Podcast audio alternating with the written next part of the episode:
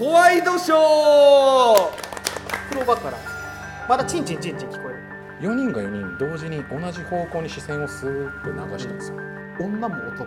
世代とかも関係なくいろんな人が上向いてこうやって立ってたらしいですうわーってなってびっさあじゃあ続いてのニュース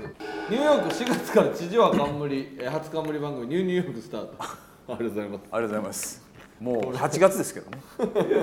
いやありがとうございます4ヶ月経ちましたけどこれからいけますか？あちょっとこれ言ってもらわないと最後いけないで終わっちゃう。ちょっとなんとかなりませんか？入浴中にね。やべえ。一番やばい。嫌な気持ちになったことがあるっていう話なんですけど、まあ僕あのもう結婚してるんですけどはい。奥さんが「世界の終わり」のことが大好きで。あバンドのね「世界の終わり」が好きでライブに行きたいって言って一回連れて行ったんですね。でめちゃくちゃ感動した。家帰ってから私ドラムをやりたい。うん。ドラム教室に通わせてくれ。いやそんなお金うちにはないから我慢してください。いや私はドラム教室行きたい。ないですないですって言ったらお風呂の蓋にお茶碗ブワーって並べて叩き始めるんです。ちんちんいやもうそんなんしてもうちお金ないから。それ言ったのが夜の11時。もう寝るでって言って寝て起きたら朝7時ですよ。風呂場からまだチンチンチンチン聞こえる。なんやろうなと思ってガッて開けてうちの彼女なんですけど、まあ奥さんなんですけど。その頃にはハイスタンダード叩けるようになってて だいぶむずいですよハイスタのドラム。むちゃくちゃできてて。いやいやいや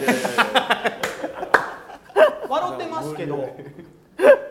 気づきませんでした？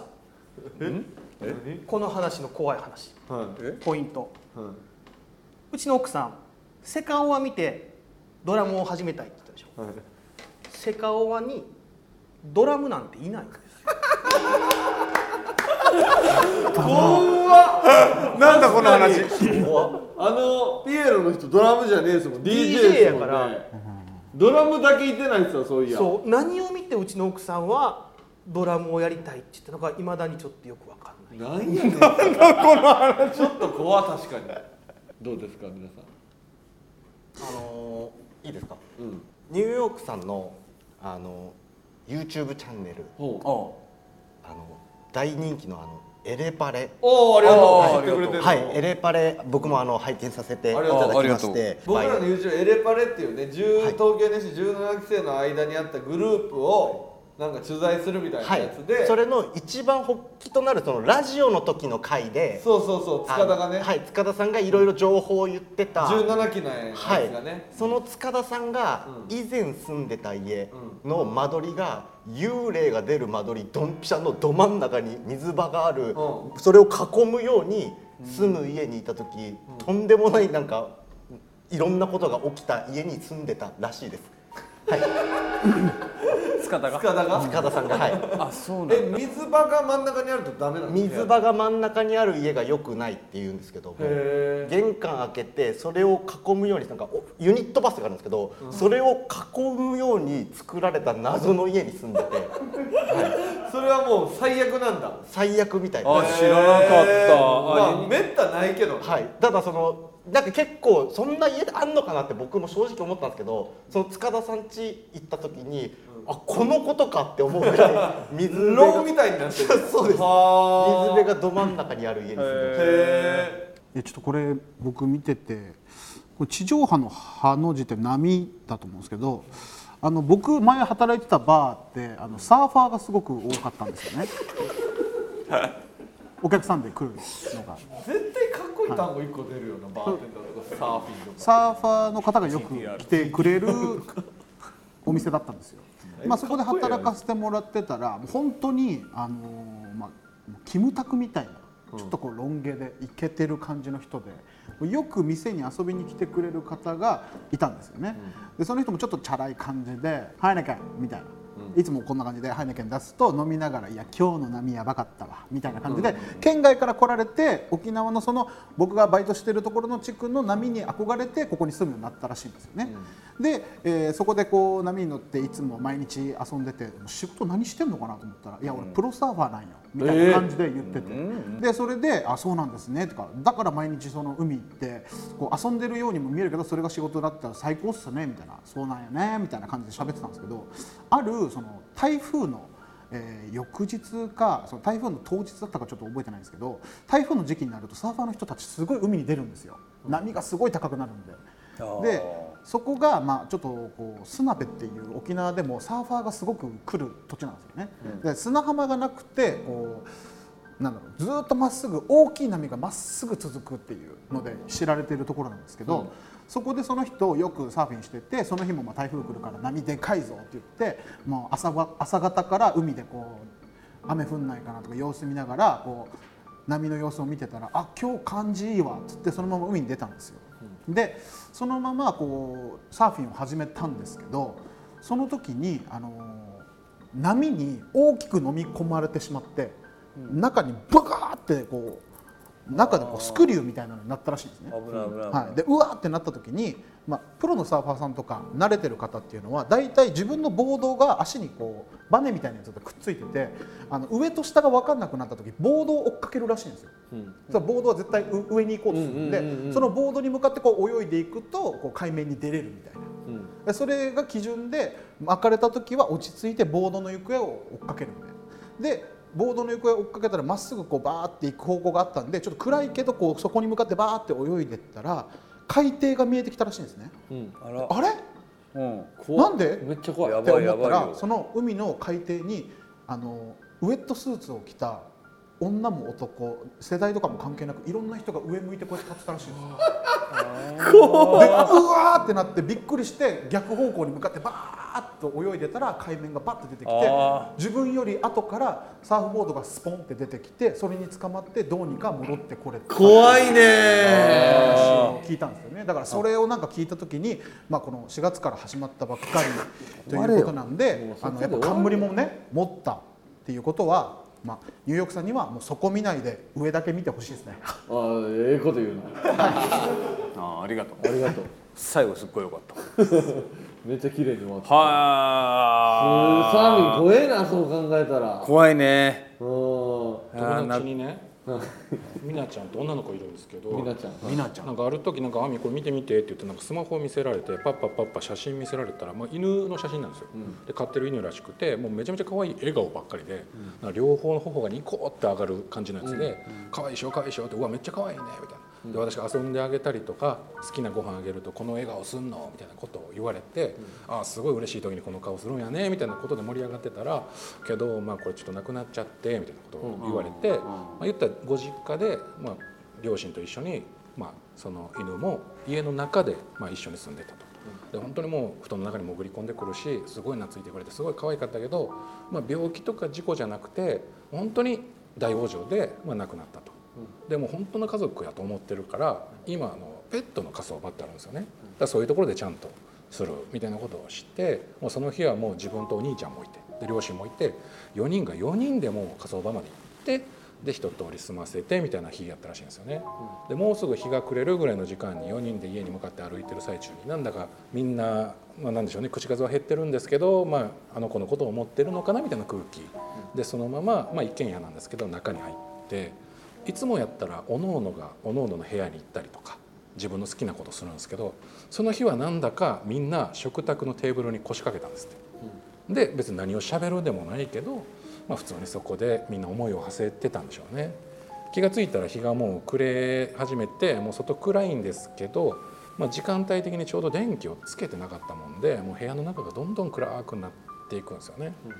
でそんな時に、まあ、ちょっとあの子可愛かったよねとかこれやったらこんな風に笑ったよねとかこここういうことやってたら、まあ、こういうことあったよねって思い出話で盛り上がっててそうだねははははってみんなしんみりした中で急にみんなふっ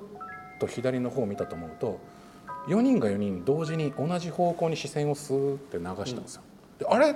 え？今の？今の？え？だよね？だよね？ってなったんですよね。長いこと一緒に住んでたからあの子の香りみたいなものがはやっぱ分かるんですよね、それから左右左から右にスーって行ったよね、そうだよねそうだよね。って。でえあの子の話してたから聞きに来てくれたんかな？喜んでくれてんのかな？とかっていう話をしててまさかそんなわけないよね？みたいなことをはははって言ってる、まあ、そのテーブルの上でお母さんがたまたま置いてたスマホが急にパーンって光ってたんですよね、で上に向かって明かりがついてる。あれロックも解除してないのになんか勝手に起動してるわって見たらあの子の満遍の笑みの写真がここにクーってあったらしいんですよね。えこんなことってないよね。あじゃあもしかしたら本当に聞きに来てくれてたのかもねっていうことがあったそうです。素敵ななんかやつだ。話もあるんや。ちゃんと霊っぽい話でええ話もあるんや。素敵なワンちゃんの。はあ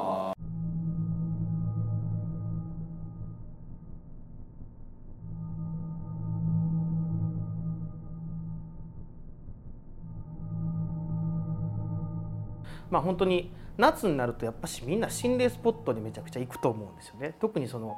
車でみんなね免許取り立ての人とかって行こうぜみたいな感じでノリで行くと思うんですけど生涯でね一回だけ幽霊を僕触ったことがあるんです。っていうのも僕まあ関西に住んでるんですけど関西にめちゃくちゃ有名な心霊スポットで首切り処刑場跡そこの首切り処刑場跡っていうのは本当にもう昔からそこで処刑される悪いことした人がそこの山に連れて行かれて首をはねられるっていう史跡にもなってるんです実は。そういう塩木場っていうところになってて。そこが実は心霊スポットなんですけども結構関西の人はみんな知ってます。そこに行こうと思ったんですね。ブーって僕もその僕と同期のやつあと友達2人4人で車でバーって行ってたんですね。そしたらまあ山道なんで車走ってるとね車にすすきが当たるんですね。ちょうどもう秋手前やったんでバンバンって当たってくるんです雑草とかバンバンって当たってくるんです嫌やな車汚れるな嫌やなと思ったらバンって言うんですね明らかに今なんか当たったよな。なんか跳ねた。わからんわからん。ちょっと一回車降りて見てみようってって自分の車の周り見たけどなん特に何もないですね。何やったんやろな。まあ一回気にせんと行こうみたいな感じでバーンって行っておったんです。秋ですからエアコンでねずっとつけてる。とどうしても窓が曇ってくるんですよね。そしたらベタですよ。ベタですけどさっきまでなかったはずの手形。これがブワーンって出てきたんです。これ僕の手形じゃないよなと思って、まあ、見えにくいし吹いたら消えないんですね。外側から手形がバンってついてる。うわなんか気持ち悪いみたいな感じになってそれ何やったんやろうなと思いながら登っていくんですね。で、まあ、やそこの塩基場にずっと行ってたわけですけど。そしたらそこって要は夜中ですよ。夜中でしかも電車の駅から車で1時間ぐらい登っていったんですね。誰もいないはずなんですけど僕が車を運転してると女の人がファーって手挙げて車止めるんですね。僕が運転してて助手席に同期がいてグイーって開けるとね女の人が「皆さんどこまで行かれるんですか?」って聞いてくるんですよ。で僕たちはもう心霊スポット行こうと思ってたんで「いやそこの塩木場までちょっと行こうと思うんです」まずおかしいのは夜中の1時半ぐらいにそこに人がいること自体まあおかしかったんですけども、まあ、地元の人かなかなとか思って普通に対応してたんですね。で「乗っけてってもらえませんか?」って言うんですよ。おかしいなこと言うな地元の人やったら別に歩いて帰ったらいいだけやし何なんやろうと思って。しかも今から心霊スポットに行くって言ってるのに乗っけてってもらえませんか？おかしいな。あ無理です無理です。この車4人乗りなんで無理なんですよ。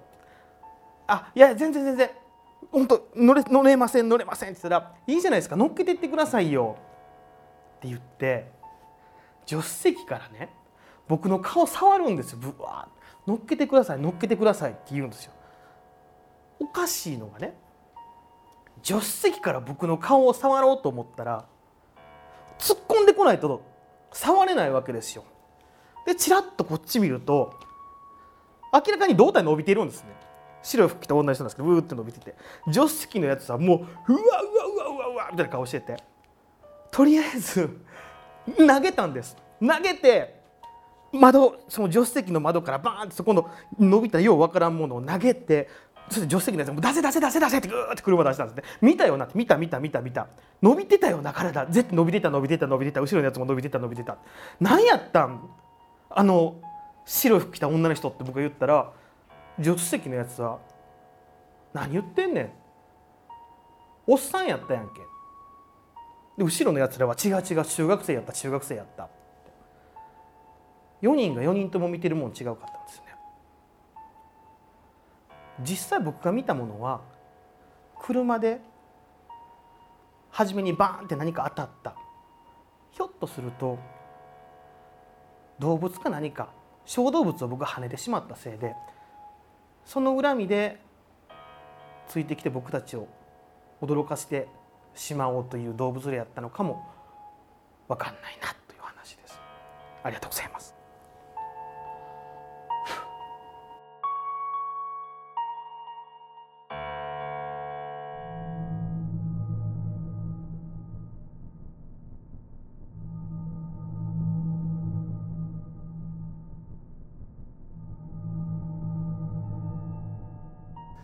僕沖縄出身なんですけどその沖縄でですね僕のおばあちゃんが沖縄の霊媒師ユタというお仕事をしていたんですね。でそのユタっていうのは、まあ、基本的に幽霊を目の前にして、えーお祓いをするとかそういうことではなくて、えーその幽霊に対してなぜここにいるのかなぜこの人についてるのかっていうのを聞いてその人から相談を受けてついてる人にこういう理由でついてるみたいだよっていうことを伝えてえーついてる人がそれを解決することでお祓いをするっていうスタイルなんですよね。でその血を受け継いだ僕は、えー小さい頃から、まあ、幽霊がいるのが当たり前でそれをおばあちゃんにいつも「あれは幽霊なのか」とか「あれは良くない幽霊なのか」「いい幽霊なのか」「生きてるのか死んでるのか」っていうのをいろいろ教えてもらってたんですね。でまあ小学校に上がる頃にはその幽霊が見えてることでまあその時に小学校で一緒だった友達についてる守護霊さんだったり亡くなってる人の霊だったりが見えてしまって、まあ、そのせいで結構友達からちょっと気持ち悪がられたりとかしたっていうのが理由で、えーまあ、見えないようにするための、まあ、訓練みたいなのを受けたんですよ。それから、まあ、幽霊を見る時と見ない時にこうスイッチをオンオフするような生活が始まったんですけど、まあ、そんな僕がですね、えーまあ、19になった頃に、えー米軍基地沖縄の米軍基地の中で、まあ、バーテンダーのお仕事をさせてもらっていた頃のお話です。その当時僕はまあバーテンダーまた成り立てで、えーまあ長くからやってる方の補助みたいな感じで仕事をさせてもらってたんですけどその方が結構高齢な方でよくそのバーをお休みすることが続いたんですよ。で、えーそれが何日もこう伸びてっちゃっていつの間にか成り立てのバーテンダーの僕がその店を仕切る形になってしまったんです。で、まあ、常連さんもついてくれて、まあ、いつも来てくれる2人の、まあ、兵隊さんがいたんですよね。まあ、名前が、えーマイクとポールっていう、まあ、よくあるお名前なんですけどその2人はですねなんかバディっていうあの兵隊さんが2人で1人、まあ、あの2個1みたいな感じで片方が何かするともう片方も罰則を受けるみたいな。なのでもう信頼関係が成り立たないと絶対にこうバディにはなれない2人組だったんです。その2人すごく仲良くていつも僕のバーに来てはあハンバーガーを頼んででマイクの方がジャック・ダニエル・コークポールの方がキャプテン・モーガン・コークっていう飲み物もいつも決まってたんです。で、まあ、よく来てくれて、まあ、飲み物とか食べ物とかも覚えてたんでいつもこう来るとあの僕に「やす」って言って「あの Give me mine」って言って僕のちょうだいって言うんですよいつものやつみたいな。で言われると僕がそれを覚えててこう入れて作ってあげてパッて出すとこうチップを多くくれるんで、まあ、いいお客さんだったんですよね。でそこからまあ1年ぐらいこのマイクとポールがバーに遊びに来てくれてそこから仲良くなっていろんなお話をさせてもらったんですよ。まあ、兵隊さんになったきっかけだったりとか、まあ、訓練がすごい大変だとかっていう話とかも聞いて結構身内の話とか親身に聞いてくれたり僕が話を聞いたりとか結構仲良くなったんですけどある日そのマイクの方からですねちょっと話がある。仕事終わったらちょっと話したいんだけど何時に終わる？って聞かれたんですよね。でその当時バーがまあ大体12時に終わって30分で片付けして帰るって感じだったんで12時半ぐらいには終わるよっていう話をしたらじゃあそのぐらいの時間にバーの外の裏口の方で待ってるからちょっと話しようって言われて分かったって言ってお店を片付けて12時半に外に出たらマイクが待っててくれたんですよ。で聞いたらその当時、まあ、あのアフガニスタンでの戦争のもう終わり頃であのまあ戦地っていうわけではないんですけどなんかこう自分たちの兵隊の回収だったりとか、まあ、ちょっとした仕事が残ってるっていうので半年ぐらいアフガンに俺たち行ってくるんだポールとマイク2人とも行っちゃうんだよって。で急に決まったからあさってから行くことになってる。多分行ったら短くても半年長かったら1年2年帰ってこないかもしれない。それまでそこで働いててくれるかって言われて「おおもちろんもちろん」俺は働いてるから半年後あの戻ってきたらまたお前たちのお酒と食べ物を僕が注文してまたおしゃべりしようよ。その時にあったお話とか聞かせてよって言って2人は2日後そのままアフガニスタンに行ったんですよ。でその時僕はポールにも会えなくてで行ったなと思ってからまああっという間に半年が過ぎてで1年経っても2年経っても帰ってこない。あれ？と思ってたら急に本当忘れた頃にマイクが帰ってきたんです「えやす」って言われて「おお!」って言ってもう見た目も全然違うんですよね。前よりも筋肉がついててひげも蓄えてて「うわなんか見た目全然違うな」マイクだよね」って言って「マイクマイク」っつって「久しぶりだなお久しぶり」って言ってなんかちょっとこう目の奥が曇った感じでなんかあったんかなってちょっと思わせるような雰囲気があって。で普段から僕は霊が見えないようにしてるんですけどその勝手にそのシャッターが開いちゃうきっかけっていうのがよく食べてよく寝て体調がすこぶるいい時がすごく見えちゃうんですよね。その日たまたま前の日日曜日だったのもあってお店自体早めに閉めててすごく体調が良かったんですよ。でマイク来てくれたんでまあもちろんポールのこと聞くじゃないですか。ポールどこ行ったの？って聞いたらそのことでちょっと話があるって言われてマイクは胸のポケットからドッグタグって呼ばれてるあの兵隊さんがいつもこうつけてるこう銀の板みたいなものがついててそこにまあ住所名前、まあ、その人の情報がいっぱい書かれてるタグを見せられたんですよ。そこにはポールの名前が書いてあってポールがアフガンで地雷を踏んでしまって亡くなったっていうことを聞いたんです。あそうだったんだって言ってであのマイクの方もそれを受け入れるのにやっぱ時間がかかって来るのが遅れたって言われて「あそっかそっか」っつってでもヤスには報告しなきゃって思って来たんだよって言われて「分かった分かった」ってとりあえずじゃあカウンター行ってあのお酒でも飲もうよって言ってあの「俺のドリンク覚えてるか?」ジャック・コークだろ?」って「そうそうそう」じゃああのチーズバーガーベーコンチーズバーガーでいいの?」って言ったから「あもうよく覚えてるね」って「覚えてるよもちろん」って言って頼んででその注文を出してあげたんですよね。そしたらあの自分の席の隣にそのポールがいつも座ってたところにそのドッグタグを置いてゆっくりお酒を飲もうとしたんで僕はちょっと止めて「ちょっと待って」と。でキャプテンコークを作ってあげてポールの席に置いて3人で乾杯しようよって言ってまあ姿はないですけどそのポールのグラスと乾杯をしたんですよ。でそんなんで喋ってるうちに僕のバーの一番奥の扉の方からなんかこう霊が一人で歩いてきたんですよ。なんだろうと思って見てたらゆっくり近づいてくるとポールだったんですね。あポールが来たと思ってでもマイクには見えてないしでゆっくり近づいてきてマイクの後ろに立ってるんですよ。あドッグタグ持ってるし来てくれたのかなと思ってたらゆっくりポールは自分の席に座ったんですよ。で僕の目線から見るとマイクとポールがいて、まあ、見えてはないけどいつもの光景でなんかあ懐かしいなーなんて思いながら、まあ、話を聞いてたら急にマイクが「やすに言わなきゃいけないことがもう一つあるんだ」って言って「どうしたの?」って言ったら実はまあね兵隊の世界ではあの男性同士の恋愛っていうのはすごく気持ち悪がられるから言わなかったんだけど実は俺マイクとポールは付き合ってたっていう話を聞かせてもらったんですよ。だから僕からしたらバディであるポールそして恋人であるポール親友であるポールいろんな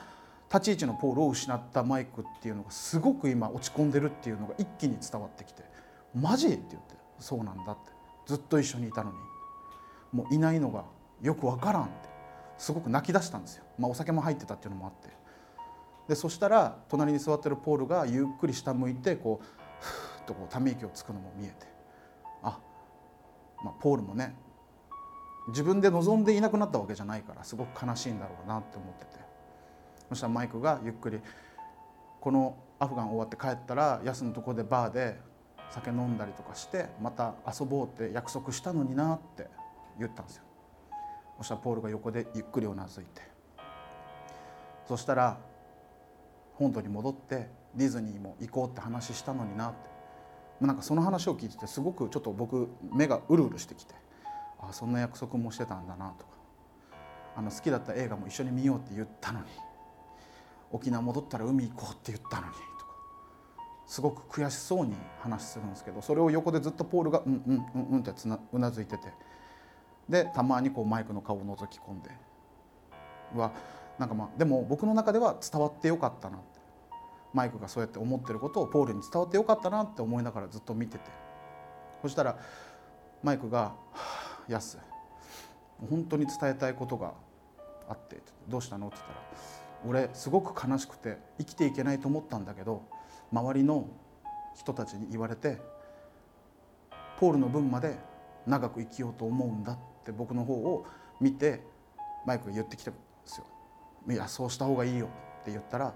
横にいたポールがずっとこうやって首振ってるんですよ。で僕は「ん？なななんだろう?」と思って見ててでドッグタグを手に捕まえて「お前の分まで楽しく生きるからな」って言ったら今までずっと黙ってたポールが「Come with me」って言ったんですね。一緒に来てっていう意味なんですよ。それを聞いた瞬間に鳥肌がゾッと立ってポールはマイクに生きてほしいんじゃなくてこっちに来てほしいってことを願ってるんだなって思ったらすごく怖かったんですけどそれから3日経った時に他の兵隊からマイクがなくなったっていうことを聞かされました。そんなお話です。ありがとうございました。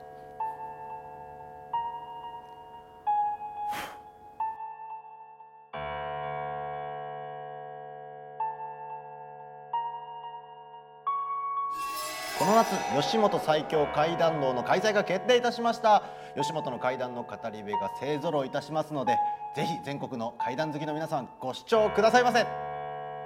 ということで、えーもう間もなくお別れの時間ですけども語り部の皆さんありがとうございました。いかがでした？ありがとうございまありがとうございました。いやすくんいかがでしたか？あそうですね。やっぱりその今のニュースとか、えーいろんな情報から汲み取れる会談をお伝えできてすごく良かったです、はい。急にワイドショーぐらい硬いこと言うとな。今回実際そのね出した話っていうのはまだまだジャブ程度なので。いやそんな感じしました。その向こうの3人も含めてですけど、まだまだあるうん。ということで気になるチケットの詳細は動画の概要欄からチェックしてみてください。ということでございまして、それではまたお会いしましょう。さようなら。さよなら。ありがとうございました